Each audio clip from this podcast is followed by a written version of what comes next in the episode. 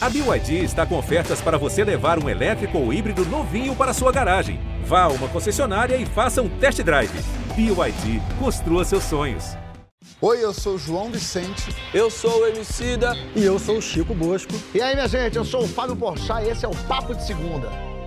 Papo de Segunda começando depois de um final de semana de exercício da democracia. E que democracia, minha gente. Eu tenho aqui esse crossfiteiro das urnas, João Vicente. Olha ele.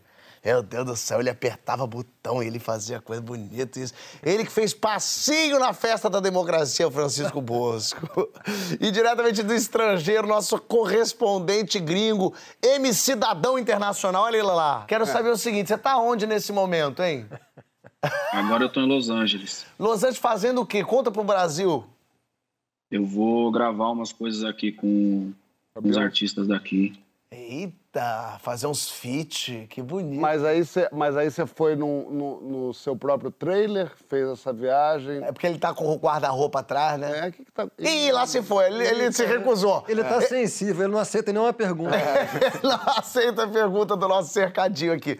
Temos aqui a visita de Renato Terra. Olha ele, Renato, bem-vindo. Ele é o diretor Obrigado. da série documental Vale Tudo com o Tim Maia, que tá Maravilhosa série, inclusive. É, E de Nara Leão, e de 1967, e de Fla-Flu. Quem mais, Renato? Carlos Imperial, eu Carlos sou Carlos Imperial. Imperial. E a série também Noite de Festival, que tá no Globoplay também, que pega toda a série O da... homem tem uma obra. Ele tem contatinho no Globoplay. A verdade é essa. Já fecha com a Emicida. Já Ele tá pra morrer.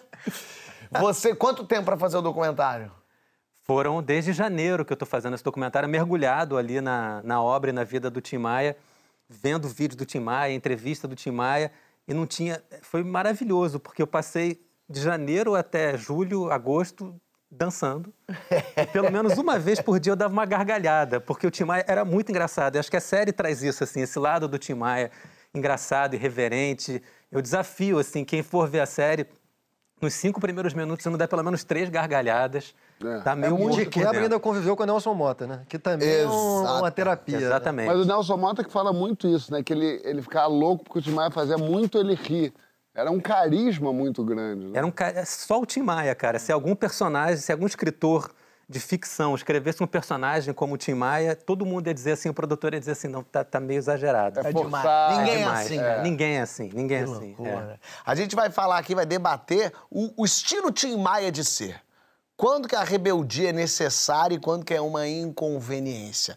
Faltar compromisso, reclamar do som, brigar com quem paga seu salário. É todo mundo que pode ser um Tim Maia da vida? Me dê motivos na hashtag Papo de Segunda no GNT. Quero saber qual que era a sua relação com o Tim Maia antes, é, com a obra do Tim Maia antes da série. O que, que você descobriu com a série? Fala um pouco. Era uma relação de fã. Eu tenho poucas superstições na minha vida, assim. Talvez tenha uma superstição só, que é ouvir Tim Maia no dia 31 de dezembro. É mesmo? Todo ano, todo Boa final de ano, hein? Você acha que dá sorte? eu tenho que ouvir Tim Maia para o ano entrar com alguma energia Não ouviu boa. esse ano, né, campeão? Tô brincando. É, é, mas eu gostei dessa superstição. Isso É boa. É, uma, é uma, um, um samba exaltação. Do... Interessante. Exatamente, que a música do Tim tem isso, né? Ela bate em você, ela chega. E acho que é por isso que a obra do Tim faz tanto sucesso até hoje. Acho que em todas as classes sociais, acho que todo mundo aqui conhece alguma música do Tim Maia.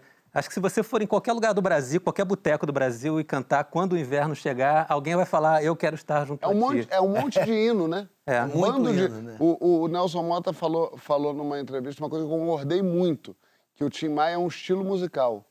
Não é rock, não é samba, é um estilo musical. Por isso, assim, ele só tem, tem umas coisas épicas. É tudo de cantar, plenos pulmões, em festa. E tudo muito direto, assim, uma música que quando você tá alegre, a música bate em você e teu corpo já começa a mexer, mesmo, tua pele arrepia, mesmo sem você querer. E quando você tá triste, você ouve um me dê motivo, você ouve um telefone também, você cai na vala. assim. Dia de domingo, paixão antiga. E o Aí que- é Sullivan Massada, né? Aí é... Aí a Sullivan Massadas. é. O que, mas o que, que você aprendeu, o que, que você descobriu de Tim Maia nesses meses aí? Muita coisa. Eu já era, já, como o Francisco generosamente falou, assim, já fiz alguns filmes sobre música brasileira, Uma Noite de 67 ali sobre o festival de 67, é, o Narciso em Férias sobre a prisão do Caetano. Isso é uma beleza. Pô, ainda Isso é uma teve o beleza. Narciso em férias, né? E aí é, eu, eu gosto, é um, é um assunto que eu estudo. Eu já tinha lido obsessivamente também a biografia do Nelson Mota sobre o Tim Maia, mas o trabalho de pesquisa dessa série, e aqui eu queria dar crédito para a Júlia Chinor, para o Ferdinando Dantas, para a Priscila Cerejo e para o Denilson Monteiro, que fizeram um trabalho de pesquisa estupendo nessa série. A gente descobriu pelo menos uma meia hora de material inédito do Tim Maia. É impressionante. Tem shows, um- uma história rapidinho. Bom. É, Não, não, rapidinho. Precisa ser rápido, não gasta pode tempo. um, um rolo de película de um show da Ródia de 1970 que a Priscila Cerejo encontrou no site de leilão. A gente encontrou esse rolo de película, ficou todo mundo louco. A gente conseguiu levar isso, telecinou isso e entrou na série. Além disso, tem, tem o documentário do Gustavo Dal, que também estava inédito, que entra na série.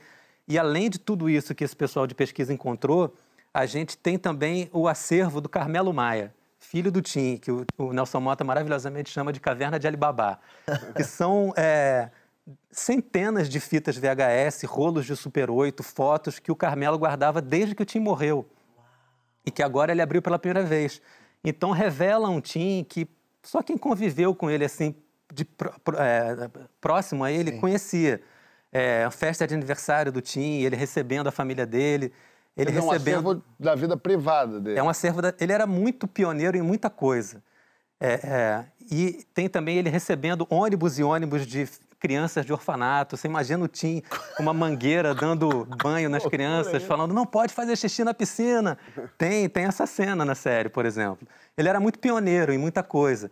Ele criou uma gravadora dele, a Seroma, quando pouca gente no meio musical tinha uma gravadora. Ele criou o selo dele também. Independente. É, Racional? A Vitória Régia Discos, ele começou a editar a música- as músicas dele e ele comprou uma câmera também quando pouca gente se autofilmava, assim, quando tinha. Então ele tem muito material, assim, dele no estúdio, dele é, em casa, dele fazendo várias coisas e isso tá na série, isso é um, revela um lado do Tim muito legal também. A gente tá falando muito de Nelson Mota aqui, porque ele escreveu uma biografia do Tim Maia. Aliás, a biografia é o máximo, e eu ainda eu, eu nem li, eu, eu ouvi o audiolivro que é, é, narrado pelo, pelo Nelson Mota. É o máximo, vale Sabe quem muito a vem com o audiolivro aí?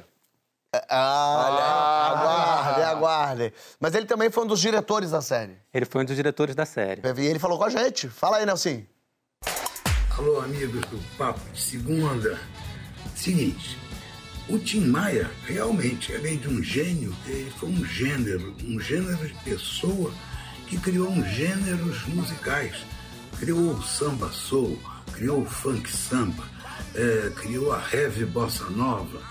Tim Maia era um grande criador. Se o mundo inteiro me pudesse ouvir, tenho muito pra contar. Dizer que aprendi. Na vida a gente tem que entender que nasce pra sofrer, enquanto o maiores terrores do Tim Maia eram médicos e polícia. Polícia porque ele foi preso várias vezes. Ele ficou traumatizado com isso, puxou várias etapas. O tempo que você passou nos Estados Unidos foi, foi fundamental para te desenvolver como compositor, como cantor? Como tudo, né? Eu sonho com os Estados Unidos até hoje. É? Roubei muito lá também, aprendi a roubar assim. Então essa técnica também. que que você roubava? O que que você tudo, roubava Tudo, por exemplo? tudo, tudo que tinha na frente assim que pudesse pagar o rango, né? Porque quando o negócio ficava apertado, É. né? Mas roubava o que, por exemplo? Sapato? Não, assim, relógio. Comida no supermercado, coisa- hein? É, comida no supermercado, coisas assim. Que sucozinho ali, um frango, uma coisa rápida. Não, porque. Sabe como é que é? Tem que comer, né? O Tim não aparecer nos shows é bem fácil de explicar. Tim não podia fazer temporadas, porque ele fazia o primeiro show, ficava tão feliz com o show, de ab- que abria o seu camarim até para o público. Então o camarim ficava lotado e ele no triatlon. Uma linha de pó, um baseado, uma dose de uísque. O triatlon se estendia até 10, 11 da manhã. O cara acordava um bagaço às 7, nem saía de casa. Afinal, vem aí, Tim Maia! Será que ele vem? Estamos apresentando o primeiro capítulo da Casa do Espanto. Será que o Tim Maia vem ou não vem? Ele já veio!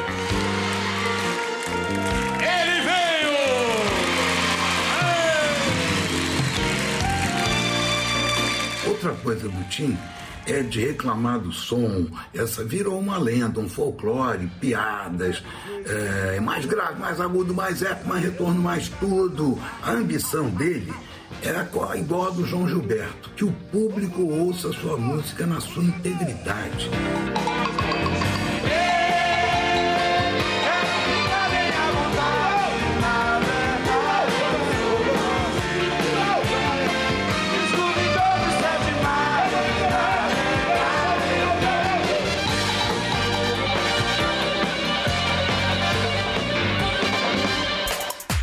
Maravilha. Ah, eu quero fazer uma pergunta. Vai. Porque uma vez eu ouvi o Zeca, não eu ouvi diretamente, mas me disseram que o Zeca Pagodinho diz, ele diz que ele fez tudo pra dar errado. Ele, Zeca Pagodinho. Ele não aparecia no negócio. Primeira vez que ele foi no Chacrinha, sabe dessa história? Ele foi no Chacrinha, ele foi embora pela porta dos fundos. Segunda vez, mesma coisa. Terceira vez, mesma coisa. E todo mundo achava lindo, achava engraçado. achava- aí chegava doidão no show. Ah, ele chegou doidão, só cantou três músicas e foi embora. Tudo se revertia. Por que, que você acha que o Tim Maia também tinha essa, essa, esse signo, né? Essa pecha. Essa, é esse negócio de fazer, fazer tudo. Xingava o cara, mandava você tomar no cu, quebrava o escritório da gravadora, não ia no show. Mesmo assim era adorado. É uma pergunta difícil, mas por que, que você acha que isso acontecia? Não, não é difícil, não. Ah, não? É é porque é, é, ele era uma força da natureza, cara. Ele era uma coisa tão grande, tão importante, tão imponente, tão, com uma comunicação tão direta, que a música dele, quando tocava, já se comunicava, como eu disse, assim, com a nossa pele, com o nosso osso, com a, a gente já começava a arrepiar, já começava a dançar. Tocou aqui o Descobridor de Sete Mares, todo mundo aqui já começou a mexer um pouquinho. E tem um pouco dessa genialidade do Tim também, que é muito impressionante, assim, que ele é um compositor gigantesco, Não Quero Dinheiro, é, Eu Amo Você, várias músicas que ele compôs, assim, que todo mundo no Brasil conhece. Ele era um intérprete gigantesco, a voz do Tim talvez seja uma das maiores vozes da história da música brasileira. E ele era um arranjador também. Esses, esses é, arranjos das músicas dele. Pá, pará, É isso, tem na série que é maravilhoso. Ele, ele citava de boca para os Os arranjos de sopro. Os arranjos Ele fala, sopro. você vai fazer assim, É. você faz Ele assim. Fazia chegava pro de melodia, sopro e falava assim, você vai fazer assim, chegava para o cara da guitarra, falava, você vai tocar assim. E na série tem ele tocando guitarra, tem ele tocando bateria, e ele toca melhor do que muito músico. E é muito impressionante o tamanho do talento dele. E eu acho que isso acabava com qualquer discussão, assim, era um talento tão grande, tão E- grande que, que, que E isso... também, assim, desculpa é, usar o termo bebe, bebe, bebezístico, mas era um cara muito verdadeiro, né? Era um cara que tava... que era aquilo ali. Ele Não quero tinha- ir, não vou. É, não quero ir, não vou. É, não senti uma coisa boa em você, não falo com você. O João acabou de francisquear agora. Ele fez uma pergunta que ele mesmo tinha uma resposta. e ele, ele não ficou satisfeito em não falar a resposta. Ele ficou feliz que o Renato não falou o que ele queria falar e teve a oportunidade de falar. Tá, nó- tá difícil. Não, mas só faltaria, pra ser Francisco totalmente, vai falar, "Não, você vai concordar comigo que... E aí sim falar... Ô, Emicida, você já foi um pouco Tim Maia em algum momento? Já deu chilique, já reclamou do som, já falou não tá bem? E ao mesmo tempo é importante ser um pouco Tim Maia, algum pouco, um- se não montam em você ou não? Ah, Fábio, às vezes você tem que dar um chilique, né? Essa, essa coisa é importante. Eu queria aproveitar aqui, eu queria muito parabenizar o Renato, mano. É, Narciso em Férias é fantástico. Meu Deus do céu. Pô, Emicida, eu sou muito É. teu fã, cara. Muito legal ouvir isso de você. Não, não, não, não, não, não, não, mas agora eu que tô elogiando. Você também, você, você receba o elogio. Receba! Você receba o elogio. É, eu achei fantástico, de verdade. Mas falando sobre essa coisa do, do Tim Maia, da reclamação, Fábio, eu acho que às vezes você, se você. Outro dia a gente até tava falando sobre isso, né?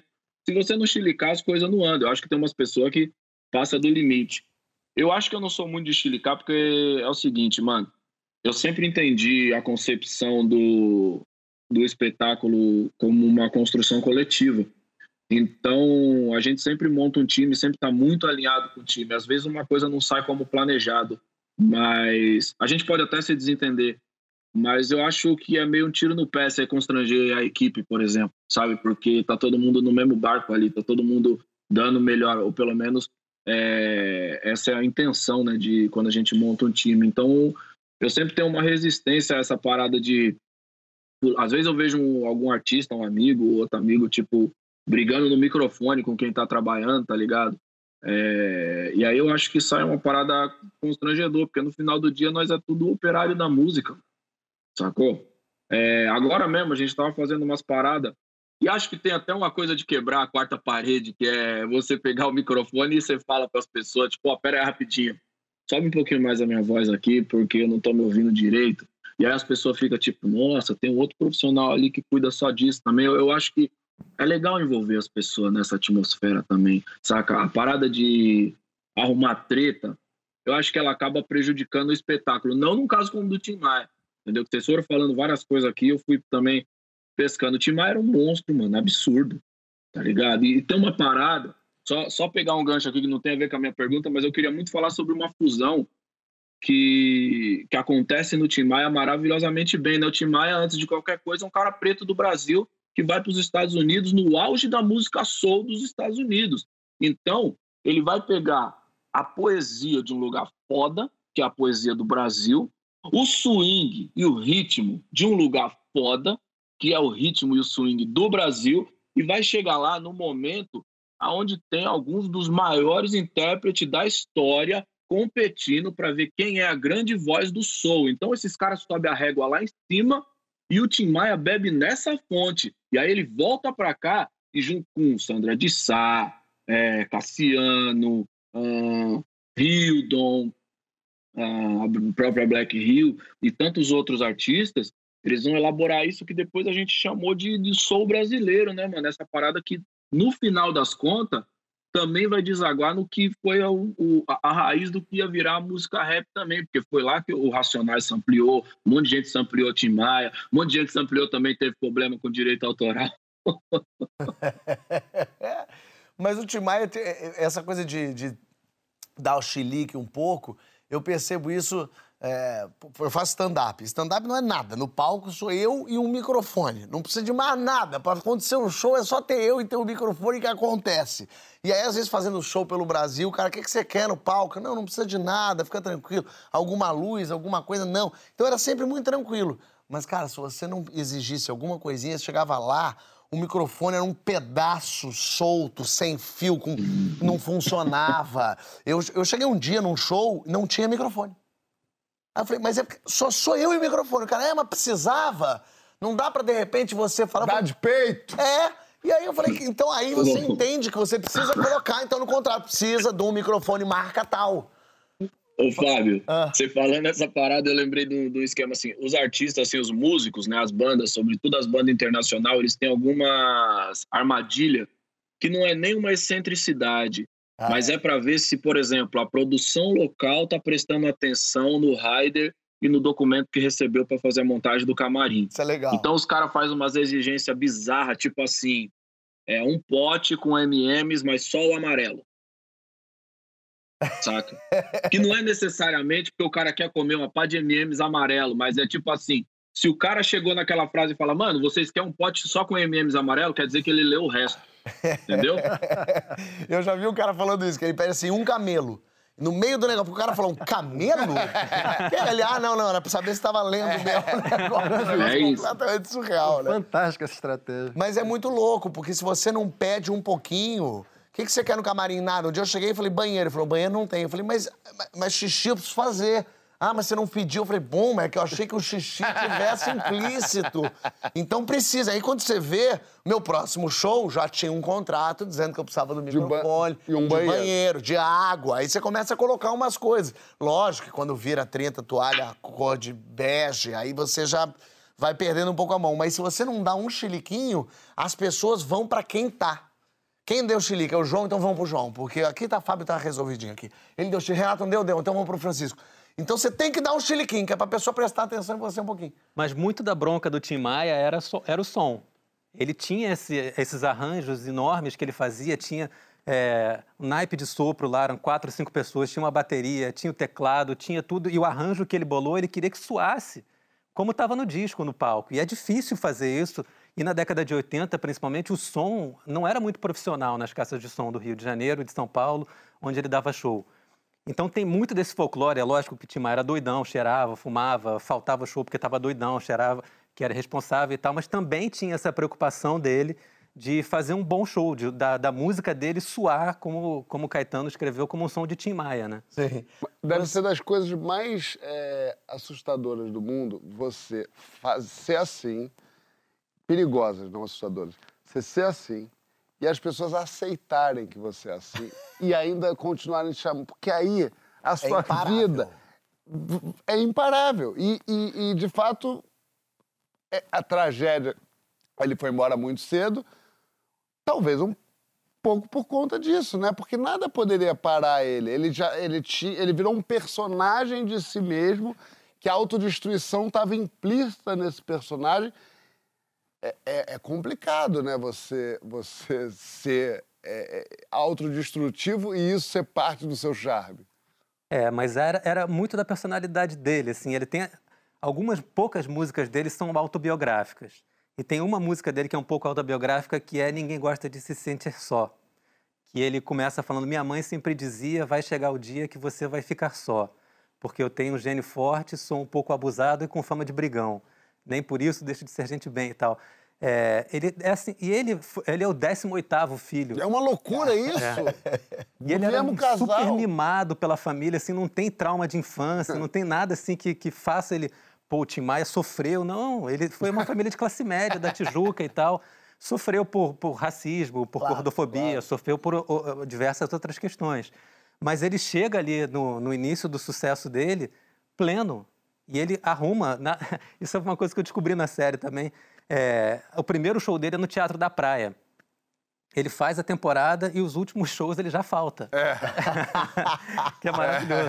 Que maravilha. Ô, Francisco, ser rebelde, assim, o, o as pessoas gostam de gente rebelde ou só as pessoas é, gostam mais porque é rebelde ou é mais casador de problema mesmo?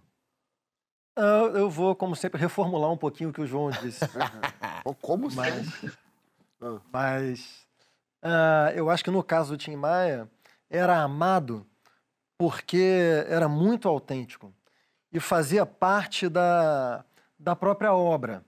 De alguma maneira, as pessoas percebiam que, a, que o, o estilo de vida era a fonte de onde vinha a obra, e esse estilo de vida é, irresponsável, se a gente quiser, né, que, tem, que tem um certo cálculo existencial, que é de muito gasto e pouca conservação, em alguma medida todos nós gostaríamos de ter.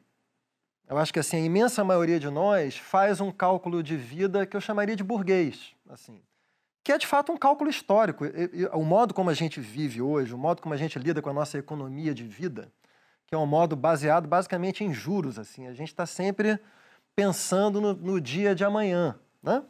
Isso é um modo que historicamente emerge num, num certo momento assim da, da, da experiência humana.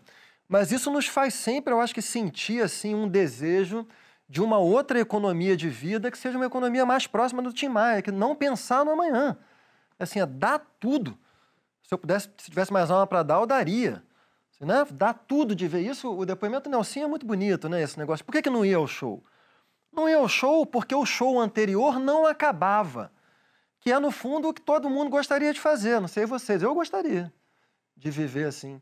Eu tenho, vou falar uma coisa aqui, eu tenho três filhos em parte para não fazer, entendeu?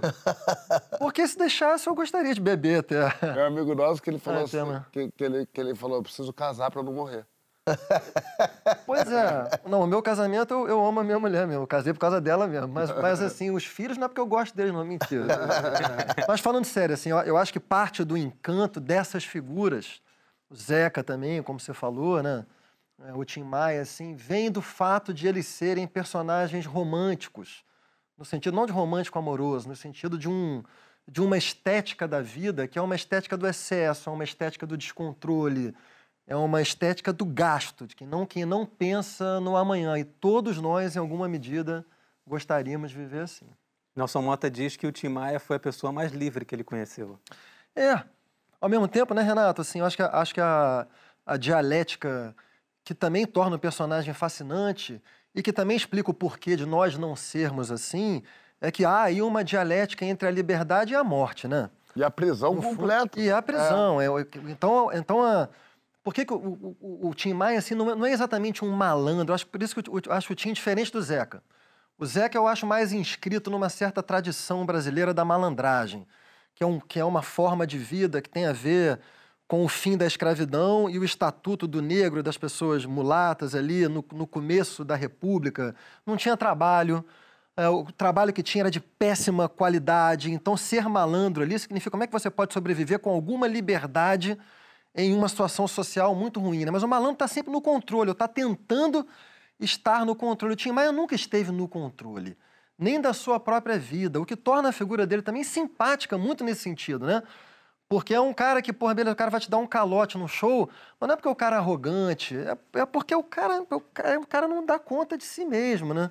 Tudo isso eu acho que cria empatia, pela autenticidade e por essa mistura de liberdade com falta de liberdade de controle sobre a própria vida. É um, é um baita personagem, né?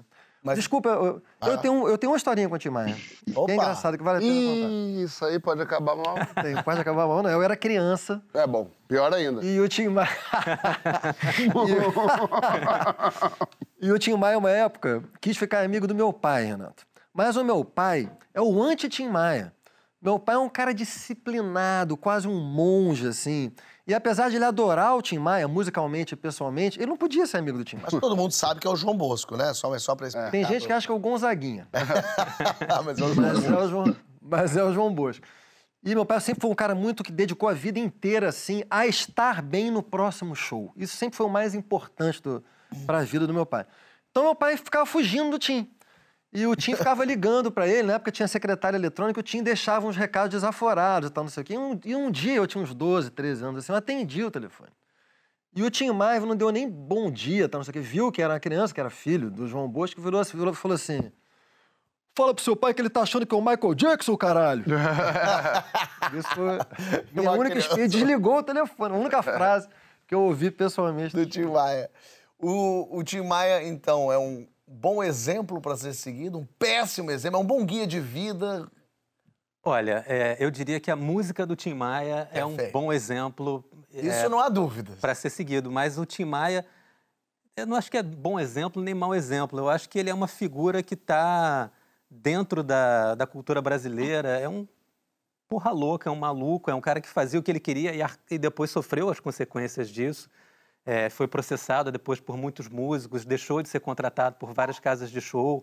No documentário mostra ele mostrando cartaz de um show que ele fez numa escola de samba, depois ele abaixa o cartaz e fala assim: se não fosse por esses shows aqui, eu estava ferrado. Então é um cara que também sofreu Pagou o preço, preço. pagou o preço da, do ímpeto dele, da, da- do jeito dele é, de fazer as coisas. E ele fez muita coisa correta, assim, só que o jeito que ele fazia as coisas muitas vezes ia contra a, a- a- ele abriu a primeira gravadora, Seroma, ele editou as músicas dele. é, no primeiro show dele, ele levou a aparelhagem de som, ele comprou, ele investiu. Então foi um cara que abriu muitos caminhos ali na indústria fonográfica brasileira que são seguidos hoje, mas que fez do jeito dele. Ele não confiava em ninguém, aí ele pagava quem ele queria, sem critério nenhum. Era uma coisa que é. é... Pra quem tá de fora, deve ser difícil acompanhar um o pouco. É. Pra mim, que loucura é essa. Então, exemplo, assim, eu acho que eu ficaria mais com a música dele. E dando risada, eu, eu acho, Fábio, que você vai também é, ver a série de um jeito muito engraçado, porque o Tim Maia tinha um timing de humor que era uma coisa de louco, cara. Ele fazia. é, um repórter pergunta para ele também, quando o Emicida falou que ele saiu dos Estados Unidos, ele falou.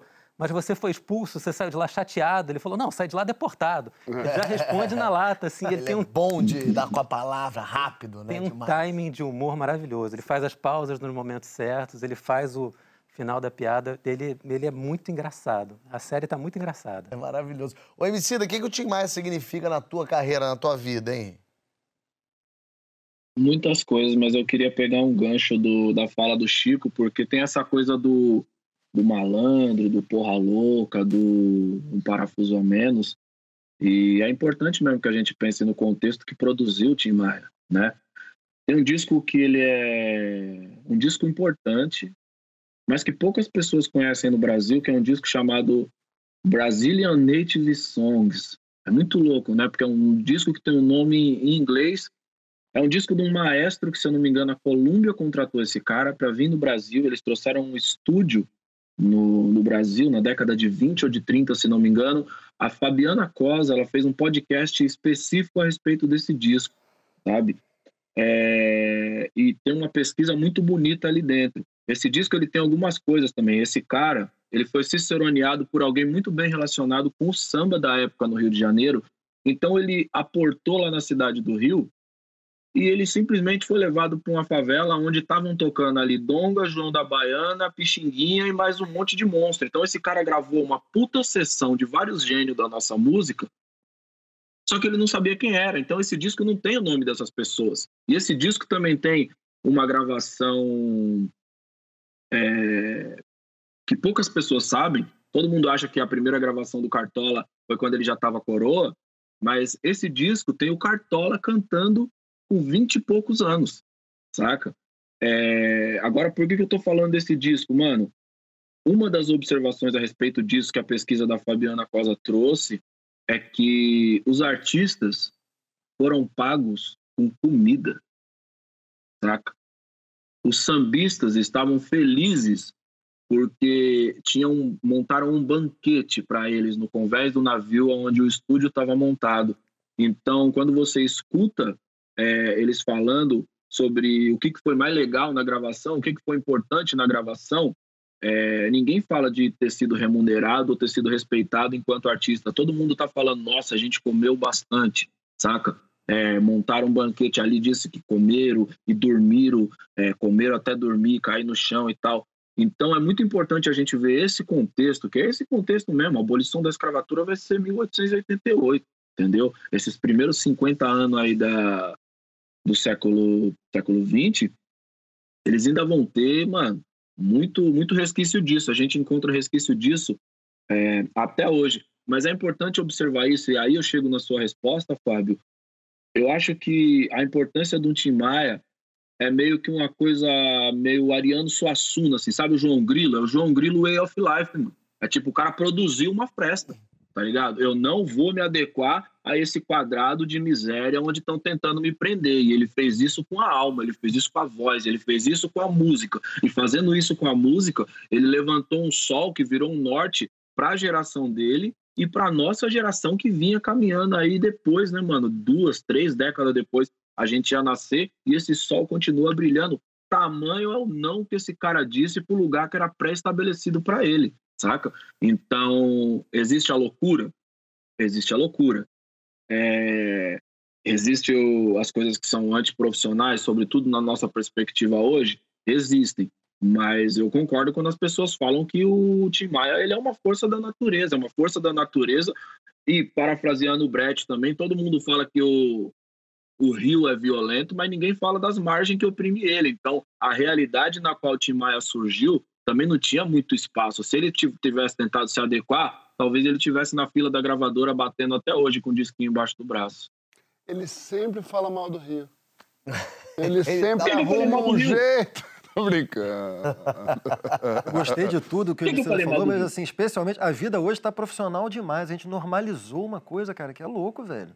Como é assim? quente. Não era é assim, quente. não, cara. Anos 60, anos 70. Uma, uma figura, por exemplo, como Vinícius de Moraes, não existiria hoje. Mas nem tanto céu, nem tanta terra Hã? também. Nem tanto céu, nem tanta terra. Mas, mas tá a terra Tá demais, terra demais, é verdade, é verdade. Terra demais, é muito, muito Mas acha que, que, que perde a graça? Que perde um Eu pouco acho que é uma, graciosidade uma, até? Eu acho que perde a, perde a indeterminação, perde o acaso, perde uma margem de liberdade. A gente está, cara, a gente está um negócio imperativo da produtividade, do trabalho, do cumprimento de horas, e cada vez mais horas a promessa moderna de emancipação do trabalho via tecnologia, isso virou ao contrário, Fábio. A gente nunca trabalhou tanto. Tem que trabalhar menos. e olha que Foi eu não sincero, trabalho né? muito. Pra E olha que eu caramba. não trabalho muito. Eu sou muito privilegiado, eu não trabalho muito. Eu gostei O muito. meu trabalho é um trabalho de autorrealização. Não estou falando em nome próprio, não. Estou falando das pessoas que têm bullshit jobs, trabalhos de merda, como diz o David Graeber, assim. É um inferno. Uma, uma humanidade tem que caminhar no sentido de as, de as pessoas terem, terem mais autorrealização, mais tempo livre. Nesse sentido, também o Tim Maia, é o que o MC estava falando, né? Assim, a- é uma luta contra um certo papel social que é relegado, sobretudo, às pessoas que são socialmente subalternizadas, que é, um- que é um trabalho alienante de muitas horas. Então, é uma figura complexa, que essa questão da liberdade está muito em jogo ali, né? João, se dá bem com Voto com o relator, referido e dou fé. Para mim, o homem disse tudo. Eu, acho que o João não ia se dar bem com o Tim Maia. Cara, poderia ser muito bem ou muito mal, né? Porque esse tipo de gente é, que fala tudo na cara, que tem muito. Porque eu acho que quando você estava falando do, do exemplo, Tim Maia é um exemplo? É, de coragem, de pioneirismo, de talento, de vocação, porque era um sujeito, né? que Tinha vocação, ele é isso. É um cara que, segundo o documentário, quando ele conta que botaram ele na escola de violão e ele foi pra cima do violão e foi atrás e tal. É, então, é, essa gente, quando implica contigo, é chato também, né? Quando essa- Eu vi outro dia ele falando do, do, do, do Zé Maurício McLean, que era o, o- o dono do, do prêmio Sharp, que era um prêmio de uma importância é, muito expressiva na música. E ele vai falando ali, e aí eu, eu, eu, eu ouço muito o que você disse do, do auto, da, da, da, da autossabotagem. Ele está falando de um sujeito que era dono do maior festival lá de música do Brasil e ele zoa, zoando o Zé Maurício. Falando, não, não vou tocar do jeito que ele quer, não, porra. Não é só porque ele paga que eu vou contar. Mas adoro você, hein, Zé. Adoro você, é maravilhoso. Mas não vou ficar, porra, só que ele quer cantar junto, ele quer fazer o arranjo, ele quer pagar tudo, ele quer. Calma, mas Zé, te adoro. Então, se ele pegasse o teu pé, se ele implicasse, e, e, e- e- imagino, eu não conheci, né? é, a caretice, essas coisas, deviam incomodar muita gente, mu- muito, muito ele. Eu faço um paralelo com um pouco do meu pai. O meu pai, que era um jornalista chamado Tarso Castro, para quem não sabe, também era um sujeito que era comenta, que é comentado hoje em dia um pouco como um Tim Maia. Guardadas as devidas proporções, o Tim Maia é uma pessoa muito mais, mais popular que o meu pai. Meu pai é um jornalista. É, mas me dá um pouco de, de tristeza ouvir falarem tanto do meu pai como do Tim Maia pelo viés da loucura, da irresponsabilidade. Ninguém vira Tim Maia, assim como ninguém vira Tarso de Castro, sendo só louco.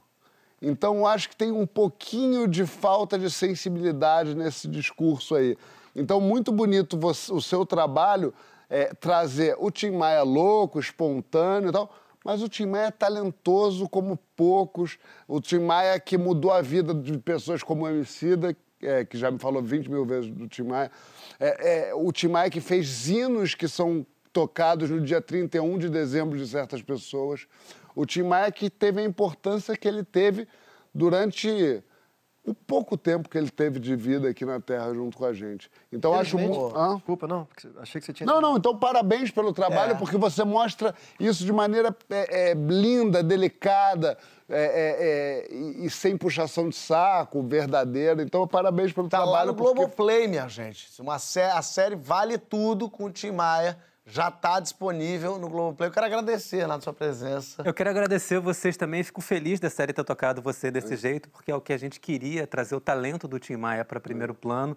Fico feliz do, do Francisco ter lembrado dos outros filmes Cara, você também. tem parabéns pela obra, você tem uma E- contribuição à canção. São 70 anos de vida, porque ele está muito conservadíssimo.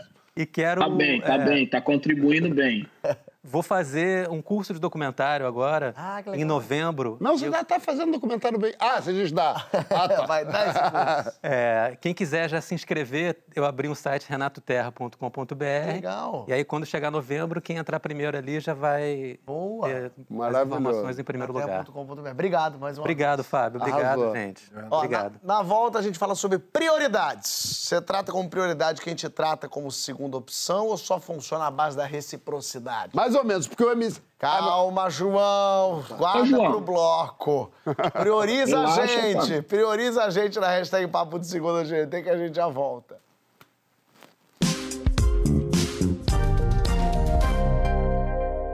Din, din, din, pode dar em cima de mim.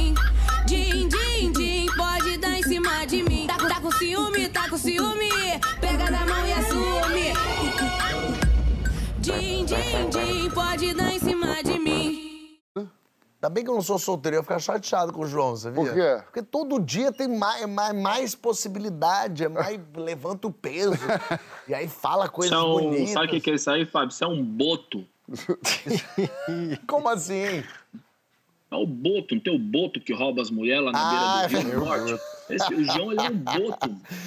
O Boto é cheio de filho, hein, Emicida? Eu não- Espalhado. é, Hum, A gente tá por descobrir. Olha, eu não sou de falar essas coisas, é, Leandro, mas é, eu gostaria de te dizer que Gilberto Gil, não sei se você conhece, é um compositor importante para Chegou aí até me assistir, lá no Teatro Casagrande. Ele fez uma música que ele me cita e nessa música ele me chama de Oboto.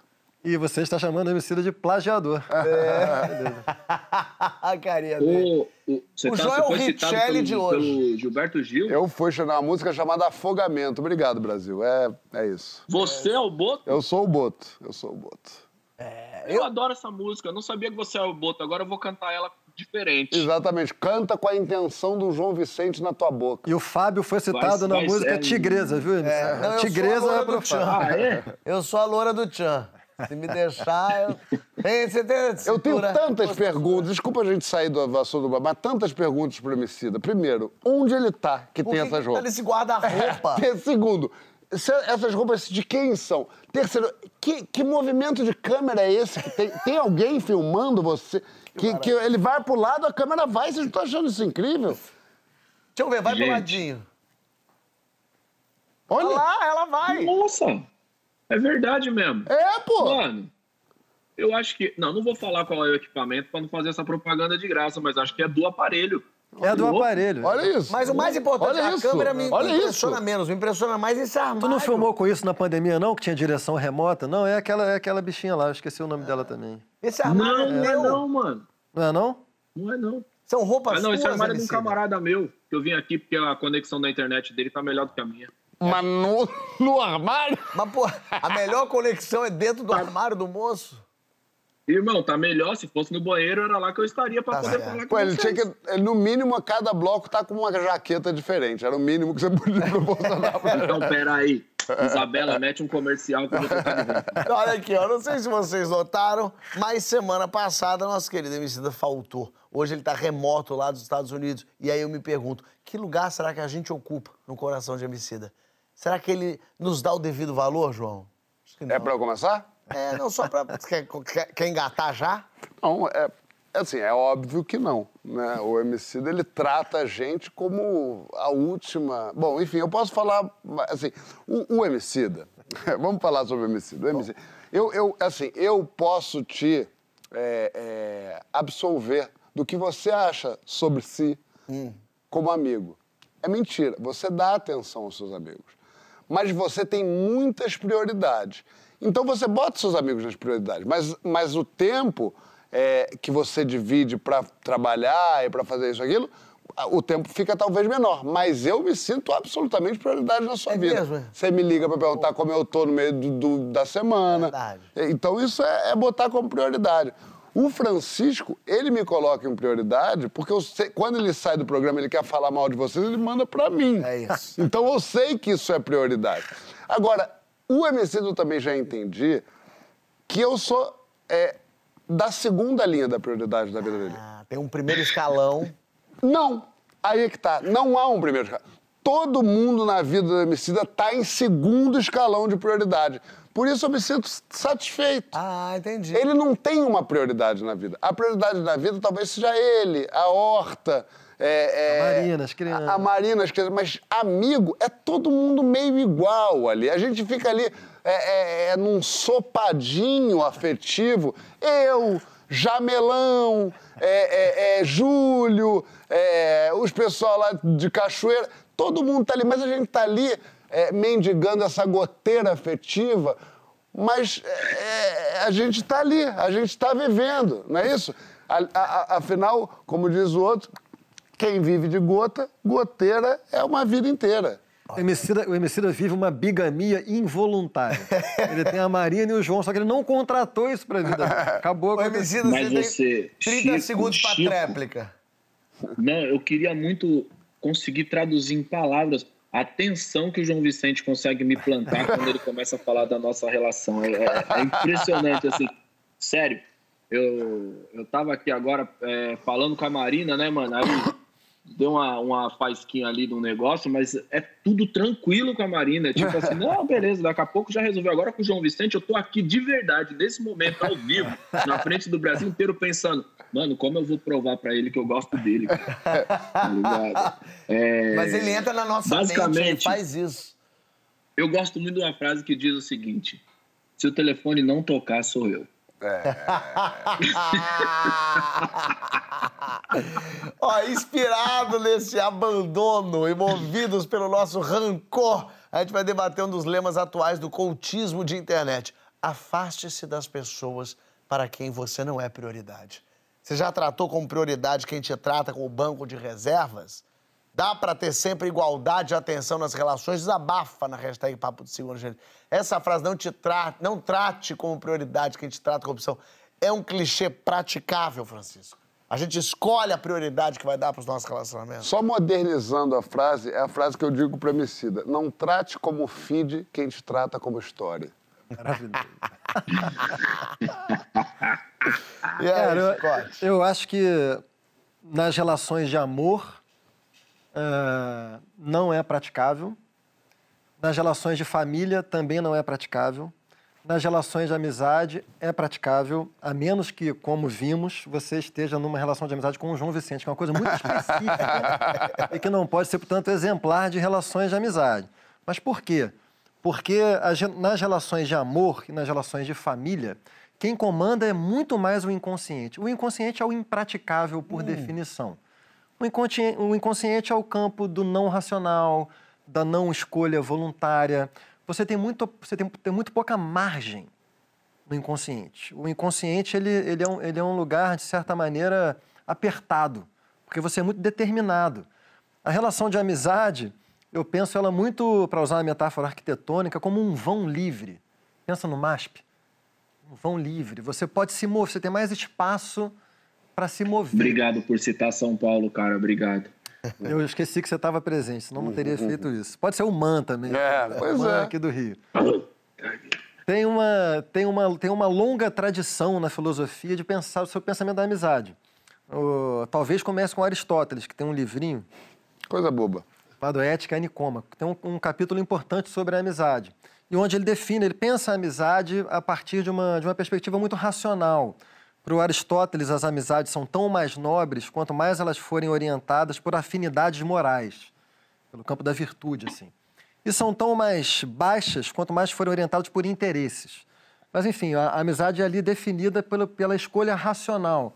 No amor é impossível, né? Uma, uma relação amorosa é determinada pelo seu inconsciente. Se você se apaixonou por alguém Na melhor das hipóteses, né, Francisco? é, por exemplo, que vai te tratar mal, você não tem o que fazer, velho. O que, você vai fazer? Se apaixonou. Se apaixonou Eu e me tá- apaixonei pela pessoa errada. Olha aí.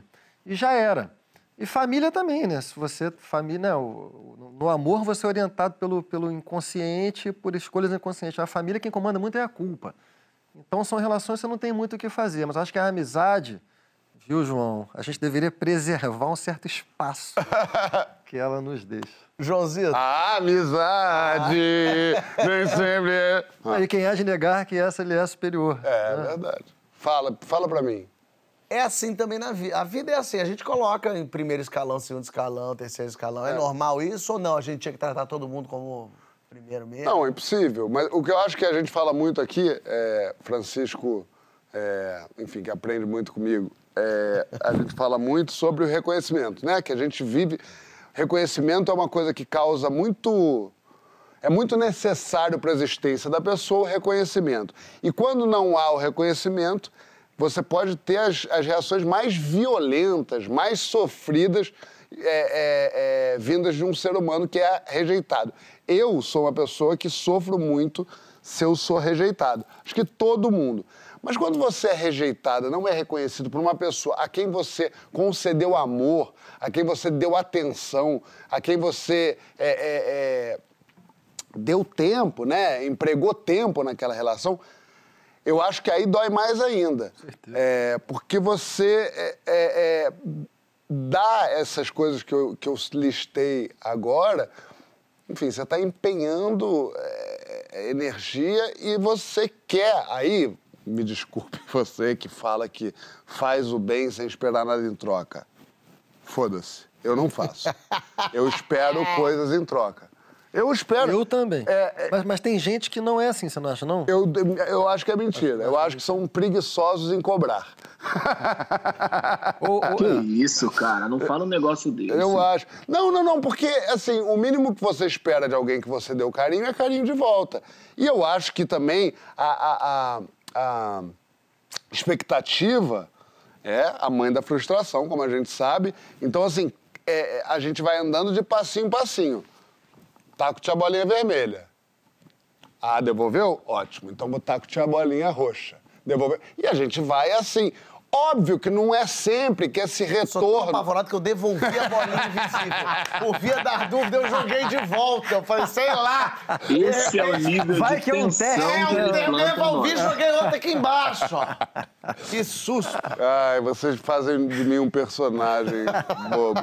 Mas o que eu. Óbvio que você não pode também ser tão mar- é, é- é- é rígido ao ponto de você achar que a bolinha vermelha tem que ser, de- tem que, tem que ser devolvida na hora que você quer, no formato que você quer. Talvez nem da cor, nem seja a bolinha vermelha, mas uma amarelinha dá pra jogar. voltar uma bolinha. Tem que voltar uma bolinha. E isso é com um cachorro, com um bebê, com qualquer tipo de ser vivo, a gente quer ser reconhecido. Então, quando a gente dá reconhecimento e não recebe em troca, eu, que não sou essa pessoa maravilhosa que são todos vocês que estão em casa, você, senhora amiga do homicida, que faz o bem sem olhar a quem, faz o bem sem esperar nada em troca, eu me ressinto. E aí é bom também, porque aí você coloca a pessoa no lugar que ela merece, que é embaixo da primeira linha, do front row, quer dizer, da primeira fila da, da- queria- do, do espetáculo da sua vida. Fala, Francisco. Eu queria saber se o Fábio é assim também. Eu sou assim também. Como? Assim, ah, espera a coisa em troca. É, e eu me sinto mesquinho Não, por ser assim. não. Mas quem é a pessoa que recebeu o teu carinho e não dá de volta? Filha da puta. Mas eu sou mais. Mas acho que você também, né? Assim, quanto mais a relação é importante, mais eu sou assim. E- As relações menos importantes, eu tenho muito mais margem para não me sentir assim. Então, assim, se eu, se eu dei mais que o outro, mas o outro não é muito importante mim, eu posso admirar a pessoa, mas não é muito importante para mim, eu não sofro. É, não, mas é quando, Sofro você- quando é importante. Mas quando é importante, E a eu gente sabe, sofro eu, e- eu e Francisco, por exemplo, temos uma relação que a gente construiu, eu- da qual eu tenho muito orgulho, que a gente sabe o que o outro precisa, e isso é uma, uma forma ma- maior e mais fundamental de carinho. É você saber que, pô, eu sei que o Francisco isso pode deixar ele de- desconfortável. Eu não vou fazer. Eu não preciso ser essa, esse, esse vômito de eu mesmo em cima de todas as pessoas.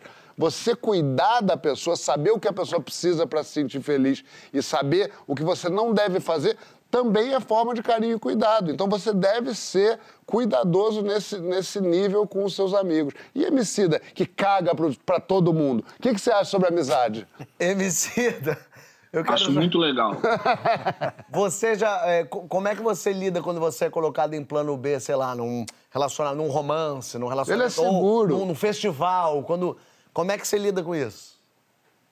Todo mundo é colocado em plano B em alguma situação, mano. Eu. Não é que eu. Não é que eu não ligo, eu não tenho tipo, ah, mas eu não fico perseguindo as pessoas por causa disso, mano. Sabe por quê? Às vezes eu me faço uma pergunta que é a seguinte: se eu começar a encher o saco dessa pessoa pra ela lembrar de mim, eu também quero dar esse tempo aí, Ah, aí. sacou? Porque eu tenho um apreço pelo meu tempo, assim, eu, eu realmente valorizo muito meu tempo, sabe? Mais que meu dinheiro, inclusive, porque o tempo não volta, saca? Dinheiro você faz um corre você consegue recuperar, agora tempo, mano, ele só vai. Então, quando eu penso nessa coisa de encher o saco dos outros e os outros encher meu saco no sentido, mas aqui no bom sentido, sabe? Na coisa do, de uma relação bacana, eu também não acho que a parada seja pressionar os outros para que eu seja lembrado, não. É, tem um amigo meu que ele fala um bagulho que é bonito pra caramba. Ele fala que é, vencer é ser lembrado sem forçar a barra, tá ligado? É, eu dou um salve nos meus camaradas quando eu encontro com eles. Quando eu não encontro com eles, eles sabem que elas estão no meu coração. E, mano, eu tenho uma coisa que é aleatória. Às vezes, do nada. Inclusive, seu João, às vezes eu mando uma mensagem do nada também, sobre um assunto aleatório que não tem nada a ver, que é só para estabelecer um contato para falar, ó, precisar, o pai tá aqui, hein? ó, mas não enche muito meu saco também, não.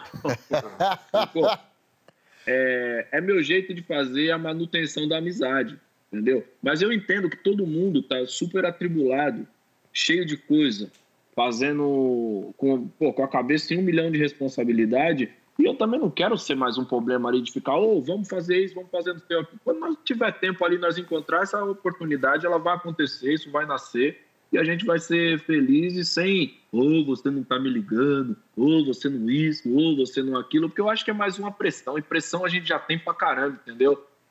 E por último, eu gostaria de dizer que isso aí sou eu, gente.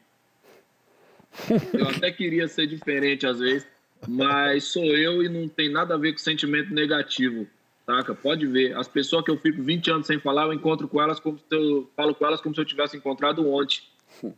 É, tem, tem uma coisa de você também saber quem você é na escala rixa sua, pessoal e dos outros. Eu vejo gente falando assim, pô, Francisco chamou o João e não me chamou. Peraí, mas o Francisco encontra com o João toda semana, por isso que ele chamou o João. Ele não te chamou porque você não tá lá. Então é também. É, eu vou te falar, Fábio, esses dois vivem de trelelê mesmo, tocando assunto, Não, mas eu tem- queria levantar isso aí. Tem outro dia um amigo meu falou, mas eu não fui. Vamos na festa tal? Ele falou, mas eu não fui convidado. Eu falei, mas você mora em São Paulo. A pessoa não sabe que você tá no Rio.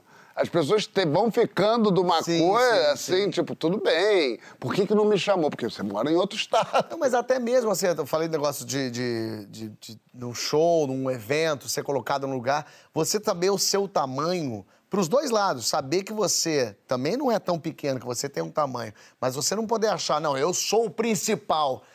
Eu acho que essa falta de noção de aonde você tá, ainda mais pensando, por exemplo, em carreira artística, é a vida, é assim, tem dia que você tá lá em Não, cima, mas tem... isso aí só existe no palco, você não acha? Como é que é, como é que é? Eu acho que isso aí só existe no palco, mano. Uma vez meu camarada, a gente ia num show e ele falou exatamente essa parada que, o- que o João lembrou aí. E ele falou, ah, mas eu não fui convidado. Tá ligado? Eu falei, lembra quando nós fomos no show do Jurassic Five, que é uma banda que a gente gostava? Aí ele falou, lembro, foi foda. Eu falei pra ele, os caras chamou nós? Não, a gente foi porque a gente gostava de música, não foi? Foi. Então pronto, mano, continua fazendo as coisas porque você gosta de música. Às vezes você tem que lembrar as pessoas que, mano, você vai nos lugares porque você gosta de música, não porque você quer ser visto, não porque você quer, ah, as pessoas precisam me fotografar, nem nada do tipo. Aí eu te pergunto, essa coisa que você falou, você não acha que tem muito do, do palco, essa, essa, consciência? Eu, eu, pelo menos, eu emprego isso no palco, eu emprego isso no estúdio. Mas na vida, mano, eu sou operário da música, tá ligado, mano? Eu, eu valho igual a maquiadora, a camareira. Saiu do palco, é que nem se eu pendurasse o Emicida no canto. Não, isso sim, mas eu tô dizendo assim, o tamanho do artista. Não dá pra eu chamar hoje o Emicida e colocar ele pra fazer um showzinho pra 50 pessoas aqui se tem o palco principal pra mil. Hoje você bota o Emicida no palco pra mil, porque o Emicida Não, você tá bota pra tamanho. 100 mil. Sim, você- porque o Emicida... Ah, mas tem quem tenta, viu, Fábio? É isso que eu tô falando. Você também tem que saber o momento que você fala, não, agora eu faço um show aqui pra mil. E tem um momento da carreira que você fala, não, agora eu vou fazer aqui pra cenzinho, porque é aqui onde eu tô me dando. Você saber esse tamanho também é importante pra você e se colocar, se posicionar e até por lutar pra baixo ou pra cima, o que, que você precisa. E aí, se dar conta do lugar que você tá também pode ser difícil. Como lidar? Como você percebe em que lugar do pódio você tá? Como é que faz para perceber, Francisco, que se você está sendo colocado em segundo plano ou não e como e, e reagir a isso com surpresa? É porque você não tem conhecimento mesmo do que está acontecendo com você mesmo? Eu fico muito espantado hoje em dia quando, por exemplo, esse conceito de ghosting, por exemplo, assim, que pressupõe um pouco, um pouco, tá? Tem formas diferentes Quer de explicar o ghosting. conceito de ghost rapidinho? Porque não. É, eu nem sei se eu vou ser capaz, assim, mas ghosting, até onde eu entendo, assim, é quando você está numa relação Não a- relação estabelecida. Uma, numa relação Uma troca de. mais é. estabelecida, né? Não, não, necessariamente. Não Você pode estar só flertando.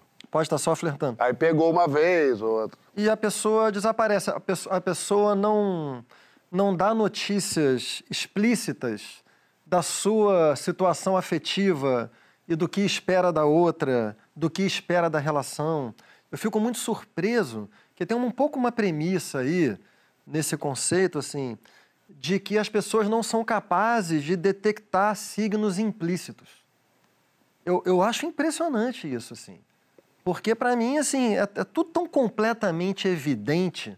Pode ser que eu tenha uma deformação de ofício, que a, a, eu dedico a minha vida a identificar as manifestações das coisas, inclusive das pessoas, o que me torna uma pessoa muito insuportável em relações muito próximas, assim. Isso realmente é uma coisa insuportável, porque eu vivo disso, assim. Mas, pô, pelo amor de Deus, cara, como é que você detecta que você não é prioridade para uma pessoa? Eu tenho dificuldade de aceitar essa pergunta. Mas, de novo, parece que eu tô falando mal do É, tá falando mal do Fábio. Não, eu tô falando mal da Não, não, cultura não, não, contemporânea. Claro, imagina. Que de que o Fábio, às vezes, é porta-voz. Pra me colocar nesse personagem mal-humorado, entendeu? Eu, eu É concordo com você. É, é, É gente- fácil, velho. Tá, tu, tá em tudo. é, eu vou reformular melhor um pouquinho o que ele acabou de falar. Cara, mas ele tava terminando de falar. Vai, vai. Você falou, é muito Não, fácil. é muito fácil, tá em, tá em tudo. Tá em tudo. Tá no, tá no tempo dedicado, tá na qualidade dos afetos, tá na questão sexual, na intensidade sexual, na entrega sexual, se for uma relação de natureza sexual. Eu inverteria a pergunta assim: como é que você não é capaz de perceber que lugar você ocupa na hierarquia afetiva de alguém? Eu acho dois- que o tempo todo tão claro, mesmo que a pessoa. Desculpa, João, Não, não, vai, vai. Mesmo que a pessoa não seja capaz de formular explicitamente. E aí, só, só para terminar o negócio do ghosting, assim, é porque esses dias eu encontrei a Carolina Raimundi. Lembra da Carolina? É, Ana Que esteve aqui. Grande, Carolina. A Carolina adorável, tá? E a Carolina me encontrou e falou, poxa, aquele dia que, que, que eu tive no programa, não- eu não estou cometendo nenhuma indiscrição aqui. Ela, aquele dia que eu tive no programa, você questionou um pouco, assim, se o ghosting deveria entrar no hall desse glossário de poder e de abuso que existe hoje. Ela falou, ela falou, na hora eu estranhei aquilo, então depois eu pensei, achei que você tem razão, é, a não ser em formas mais ostensivas ou violentas do ghosting, no que ela também tem razão, né? Ah, você queria falar que você tinha razão. É. Não, não, mas o que você tá falando. Não, mas, eu- mas eu concordo. Eu, eu Isso é um concordo. problema de amizade quando vai ficando. Mas eu concordo muito com o que o Francisco está dizendo no sentido de, não, de, de- aí não entre homem e mulher, não romântico, na- não nada. É, dos signos, é, é, você que eu usei a bolinha, é só você entender que eu dou um passo, você dá outro. E não entender isso é ou falta de escuta ou autoenganação. Eu quero muito acreditar que o Francisco tem interesse em mim. Eu tenho uma história tristíssima. Logo que eu é, é, comecei a ter amigos, era, era mais velho, assim, eu tinha uns 14 anos, eu comecei a ter uma turma e tal.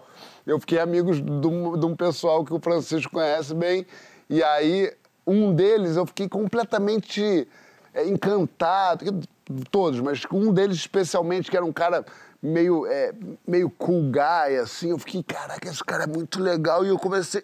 E aí eu comecei, aí a gente foi fazer uma viagem, eu fui com a, com a família dele fazer uma viagem, e no dia que voltou da viagem, a gente parou na casa dele, que era ali no Leblon, a gente foi comer um lanche no Bebê Lanches.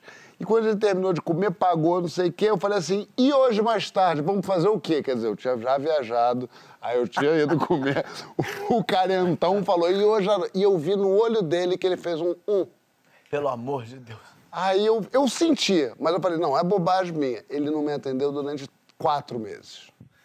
É lógico. Porque ele se sentiu sufocado. Sugado, é. Sufocado. Eu só queria ser amigo, mas ele tinha também o, ele tinha o direito de não querer ser amigo naquela intensidade. Eu entendi, fui educado, na, sofri como um término de namoro. Eu me lembro que eu fiquei, caraca, eu fui demais, eu pesei na dele. Eu me lembro desse, das crianças deitadas na Então, cama. mas, é, você, você consideraria, você não, mas o fato de que num comportamento como esse, o fato que um comportamento como esse seja passível de ser moralmente condenado, como se a pessoa que faz isso tivesse fazendo alguma coisa moralmente inaceitável, que estabelece alguma forma de, de relação violenta com o outro, eu não concordo. Aí, de novo, voltando à questão da, da, da Carol Raimundi, assim, ela me contou, tem casos de ghosting que são inacreditáveis, porque um homem é casado com a mulher É bom, mas daí é outra história. e tem filho, não sei o quê, e de repente o cara desaparece, Desaparece. velho. Não estou falando disso, mas estou falando de casos assim. É, uma coisa mais ali, uma, Uma coisa mais flerte, sutil um e que, de repente, eu me sentiria como esse amigo do João, assim, pô, viajei com você, velho, tive um bebê lanche, tu me fala. Eu E ia dar à esse olhar e eu não ia atender por seis meses e me considero no direito de fazer isso. Pô, se alguém fizesse isso comigo, eu ia fazer como você. Não, e outra coisa, é fa Entendi, e falou, pô, falta de escuta minha, que não pensou, porra. Cara, eu já viajei, não precisa. Vamos ter- dar um espacinho, Ah, vamos ver meia que. Ah, né, Só ó. na volta tem o fim do mundo. Como é que você agiria se soubesse que o mundo acabaria mês que vem? Libertação ou desespero? Alardeia lá na hashtag Papo do Segundo Jeito. E no próximo dia 16, estreia a série de comédia Família Paraíso, com Leandro Hassum, Cacau Protásio, Paulinho Serra, Viviane Araújo. É o elenco, coisa chique, coisa maravilhosa. Todo domingo à tarde na Globo. Olha um trechinho aí. Sabe aquele lugar que você chega do nada, mas logo se encontra? 300 reais a hora aula. E cadê ele? Opa! Olá, tudo bem, gente? Muito prazer. Eu sou Leleco, professor de hidroginástica de vocês. Um alongou. De cara, eu já encontrei um emprego, um lar, uma família. Eu sou um cara que cumpro com tudo que eu prometo. E até, quem sabe, um grande amor da minha vida, né? Não é um verdadeiro paraíso? Só tem uma coisa de que eu estou fugindo, sabe o quê? Bonitão você. Confusão.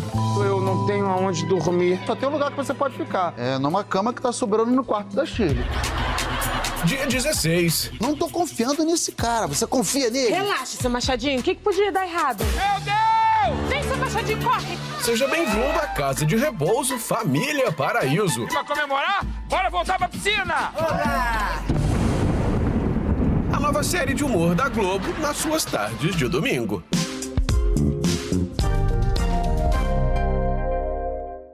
Voltamos com o papo de segunda. Vocês viram que semana passada a NASA lançou a sonda contra um asteroide para desviar a rota dele?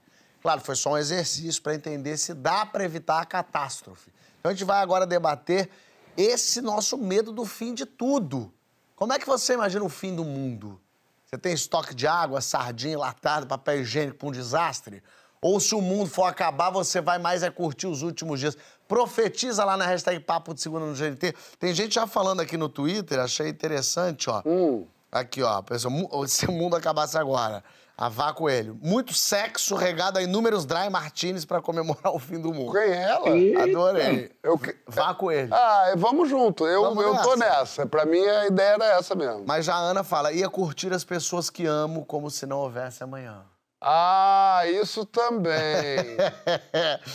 Aí tem aqui, ó. O mundo vai acabar em um mês? Pra mim é libertação, festa todo dia, mas com reservas. Vai que não acaba. A gente não acredita, o brasileiro não acredita assim, Isso é não. desconfiado. E a Denise, que é mais do meu time, se o fim do mundo estiver próximo, eu paro com a dieta, com os exercícios físicos e vou morrer lá na beira da praia. Gente, mas eu concordei com todo mundo. Tá, tá concordar com todo mundo, né? O Rafael Cose é um sobrevivente, sobrevivencialista. Ou melhor, um preparador. O que, que é isso? Hein? Eu vou te falar agora o que, que é. Ele, é- ele é desses que tem tudo já organizadinho pra quando chegar o apocalipse. Ele vai explicar pra gente, inclusive, a diferença entre sobrevivencialista, sobrevivencialista e preparadores. Olha aí. Muito se fala sobre a diferença entre sobrevivencialismo e preparação. O sobrevivencialismo ele, ele se baseia mais no, na cultura de você é, sobreviver, por assim dizer, com o mínimo de recursos possíveis. Já o preparador ele é aquele que estoca alimentos, estoca recursos e ele vai tentar reunir o máximo de recursos no meio dele para sobreviver. A preparação não é só para o fim do mundo. A gente tem que tentar focar em ameaças mais reais. Por exemplo, se você vive em uma região que existe que tem uma represa, como aconteceu em Brumadinho, né? você tem que se preparar para aquilo ali. Ou, ou se você vive numa região que tem enchentes, a ameaça mais real, mais provável ali é que, que uma enchente possa inundar a sua casa e você possa perder tudo. Então você tem que se preparar para ameaças mais reais. O item zero dos preparadores, que é a Bagout Bag. Bagout Bag é, é a mochila de fuga, no caso, é uma mochila que é um kit, né, na verdade, que contém todos os itens para sua preparação que você precisa para sobreviver durante 72 horas no mínimo. Então a Bagot Bag ela tem que ter os itens essenciais para a sobrevivência: é água, fogo, alimento, abrigo, defesa, navegação, que pode incluir uma bússola, lanterna, etc. Né? Muita gente até por desconhecer né, é, um pouco sobre o tema pede para entrar para o grupo para se proteger, por exemplo, de um apocalipse zumbi. Né? Pergunta qual seria a chance de, de um apocalipse zumbi é, ou a chance de um meteoro cair na Terra, nada é impossível, mas muita coisa é improvável. Então a gente tenta mostrar para a pessoa que aquilo ali não é, não é assim, não é, não é dessa forma que pode acontecer. É, olha, olha ao seu redor, pode ter que tenha mais coisas ali que você precisa se preocupar mais do que um possível apocalipse zumbi. Ao exemplo aí do Covid. Ninguém imaginava que uma noticiazinha vindo do, de Wuhan em 2019 impediria você de trabalhar, você perderia o seu comércio. Ninguém imaginaria isso. E tá aí, aconteceu. E se aconteceu, vai acontecer de novo. Cara, eu amo, porque assim, Rafael, adorei suas coisas todas. Essa mochila eu tenho, inclusive, uma levei pro Rock in Rio. É, mas é, eu sempre imagino. Difícil sobreviver no Rock in Rio. mas as pessoas. Olha lá, negócio. Ô, mano, assim, o mano falando de apocalipse, zumbi, pandemia, meteoro, inclusive eu tenho, eu levei pro Rock in Rio. Pra mim é a mesma coisa, pra mim é idêntico. É, o, agora, o, o- eu sempre imagino uma, pessoas como o Rafael, que são pessoas né, que focam em um cenário específico, ele no apocalipse zumbi ou numa, numa tragédia grande, ele pensando assim. Quando der a merda, pensando, é, minha gente, cadê a mochilinha de vocês? Eu não, pelo amor de Deus, Rafael, uma garrafa d'água ele não tem. O maluco aqui vai guardar todas pra ele. Parabéns, Rafael, pelo foco. Você sabe que a Ana Alicia faz um pouco isso comigo? O quê? Porque a, a, a Ana Alicia, minha conge, ela é. Ela é... Pô, vou falar isso, eu vou ter problema. Não, então não faz, segura. Caraca, respirar? Mas, é- mas você viu que tinha uma Analice aqui? Ela- Que é imaginário que ele fez? Eu vou falar, ela é tipo o Rafael da organização cotidiana, entendeu? Então, Ué, assim, a mas gente ela vai. tá é certa. Ah. É, ela ela é tipo você, eu poderia eu ter falado isso. você, ela é tipo Joga você. pra mim. Então, então a gente vai viajar. Ah. E atualmente eu tô quase alugando um micro-ônibus para eu viajar, do tamanho que tá a minha família, né?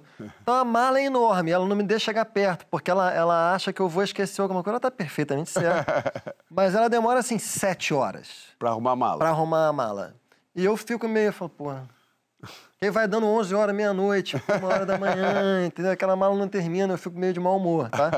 Aí chega na viagem, sei lá, um inseto picou o Lourenço e deu uma alergia. Ela vem com um remédio Te olhando. para um inseto da espécie, pum, que ela tá Não é ali. só um E polaramine. ela só para na minha frente e olha. Não, e passa assim, ó.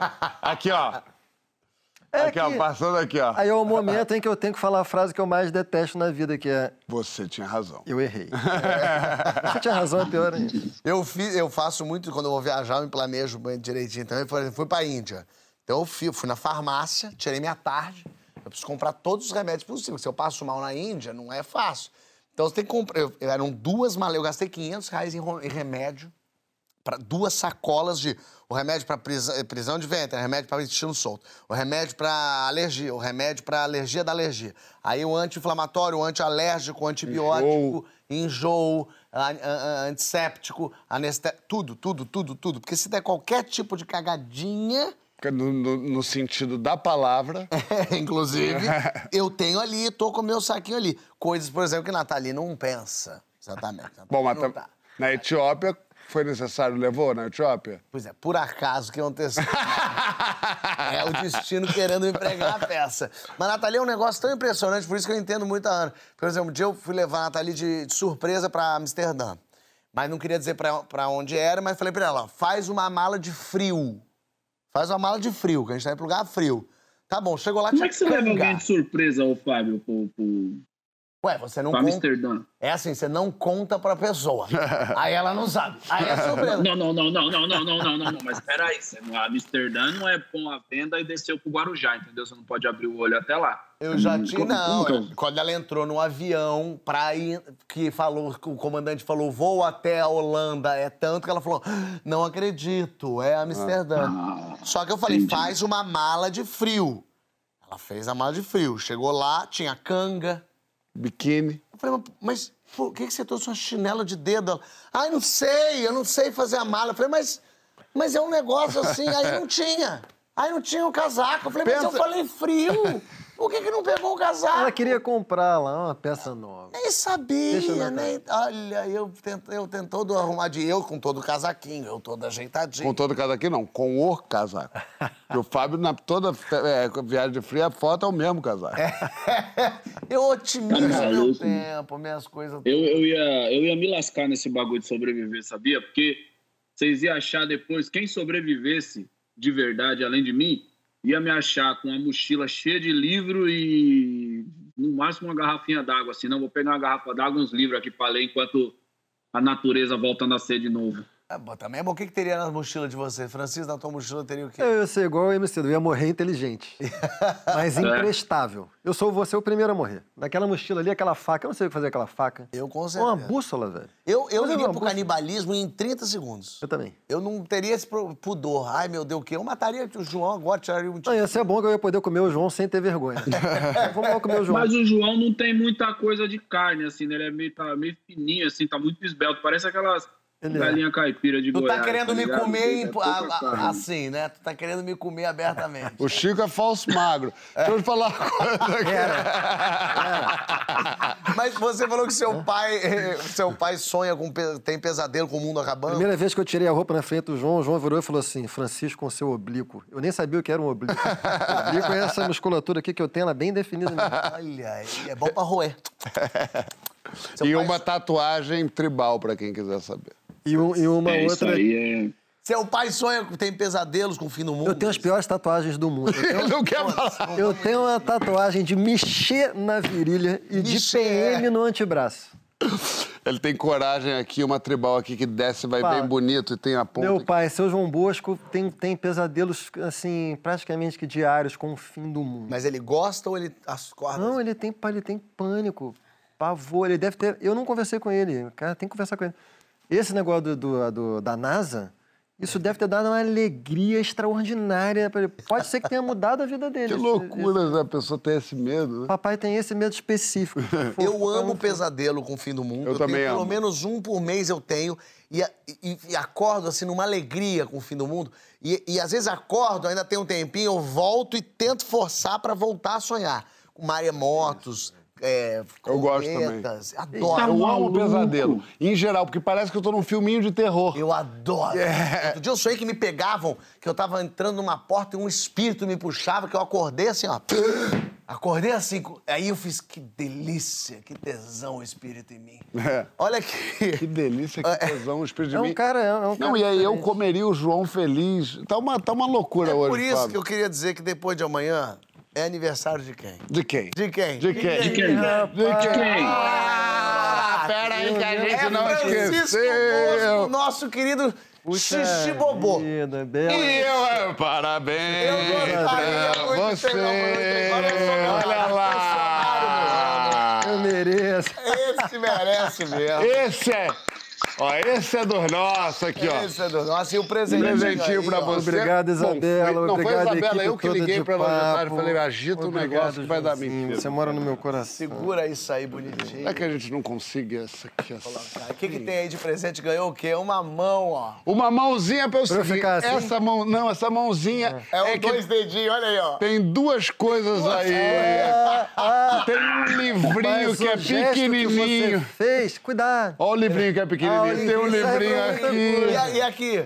É, é, primeira, aqui, o seu primeiro movimento me deu um susto, rapaz. Constitutivo.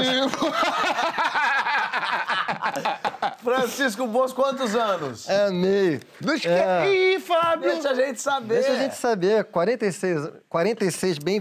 Olha só, João. 46 João anos. acabou de me dar uma mãozinha. Deu a mão. 46 muito bem vividos. Muito obrigado. Feliz aniversário. A todos vocês. O Brasil. Queria falar que esses cinco anos de programa tem sido uma alegria imensa na minha vida. Conviver com todos vocês que estão aqui e que não aparecem aqui, que estão fora, tem sido uma, uma convivência muito harmoniosa, é verdade, né? A gente nunca briga, a gente nunca se estressa, mas de muito carinho, de muita admiração por todos vocês. Então, muito feliz e muito, muito grato pela, pela demonstração de, de afeto. Ganhou um presentão de aniversário ontem. E ó, minha gente, é isso, hein? Papo Livers, Papo Lovers, terminamos. Um beijo até semana que vem, que esse mês de outubro não acaba, minha gente. Eu quero que acabe.